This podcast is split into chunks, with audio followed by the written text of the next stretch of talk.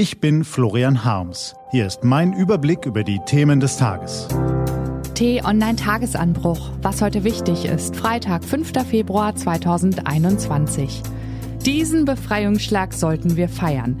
185 Filmschaffende sprechen über ihre sexuelle Orientierung.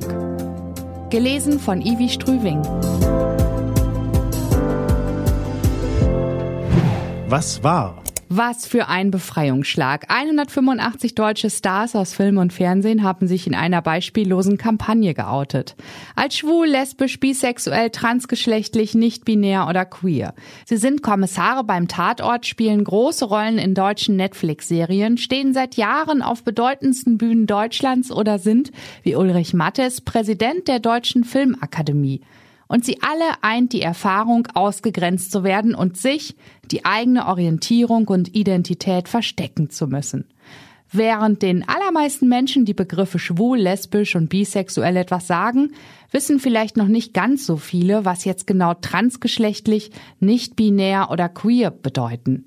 Das Adjektiv transgeschlechtlich oder kurz trans bedeutet, dass ein Mensch ein anderes Geschlecht hat als das, was ihm bei der Geburt zugewiesen wurde. Jungs haben einen Penis, Mädchen eine Vagina. So das geläufige Wissen und dies ist eben nicht immer der Fall. Und so kann einem Mann im Laufe seines Lebens klar werden, dass er eben nicht die Frau ist, für die die ganze Welt ihn gehalten hat. Nicht binär zu sein heißt, sich in der Zweigeschlechtlichkeit Mann oder Frau nicht wiederfinden und die eigene Identität anders zu definieren.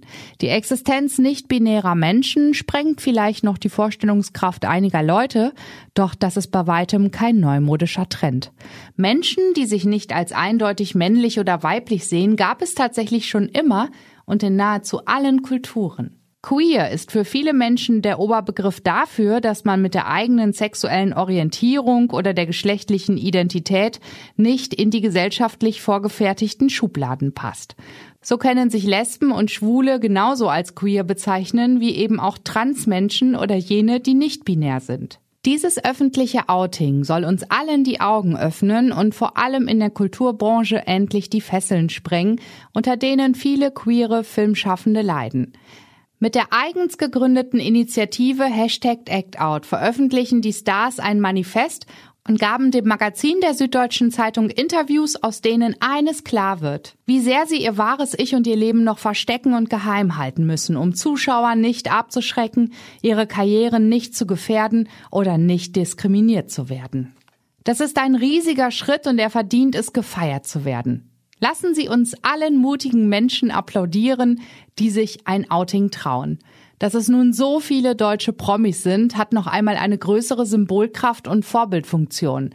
Auch für jene unter uns, die keine Promis oder Stars sind und denen die Aktion Kraft und Hoffnung gibt, dass eines Tages bestimmte Orientierungen oder Geschlechter nicht mehr abgelehnt, verlacht oder bekämpft werden.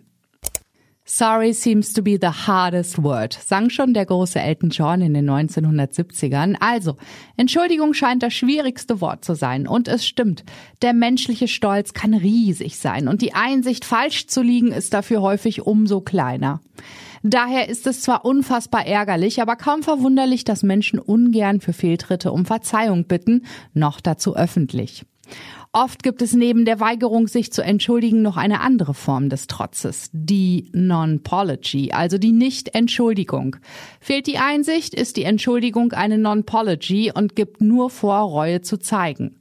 Woran man eine Non-Pology erkennt? Wenn die Person in ihrer Erklärung zunächst wortreich betont, es eigentlich nur gut gemeint zu haben und sicher missverstanden wurde. Wenn sie nicht zugibt, Menschen verletzt zu haben, sondern nur bedauert, dass sich Menschen verletzt gefühlt haben wenn die Verantwortung an andere abgeschoben wird, statt eigene Fehler zuzugeben. Wenn durchscheint, dass die öffentliche Kritik die Person härter trifft als die eigenen Fehler und deren Konsequenzen. Nicht-Entschuldigungen gibt es im Privaten ebenso wie in der Öffentlichkeit. Politiker beherrschen sie aus dem FF genauso wie Unternehmen, Institutionen und Promis. Der jüngste Anlass war die WDR-Sendung Die letzte Instanz, in der Prominente einstimmig dafür waren, bestimmte rassistische Begriffe weiterhin nutzen zu wollen, unter anderem Begriffe, mit denen Sinti und Roma seit Jahrhunderten ausgegrenzt und verfolgt werden. Nach Ausstrahlung der Talkrunde entbrannte eine öffentliche Diskussion. Einige der berühmten Talkgäste entschuldigten sich und zwar ehrlich. Andere gaben eine Non-Pology ab und dann ist da noch der berühmteste Gast der Sendung Thomas Gottschalk. Von ihm hörte man bis jetzt nichts. Auf t-online.de finden Sie einen Meinungstext über Thomas Gottschalks Verhalten. Was steht an? Die T-Online-Redaktion blickt für Sie heute unter anderem auf diese Themen. Deutschland steht am Wochenende eine Extremwetterlage bevor, die extrem selten so auftritt. Während der Norden und Osten viel Schnee und polarkalte Luft erwarten darf, könnte der Süden Deutschlands von frühlingshaften Temperaturen überrascht werden.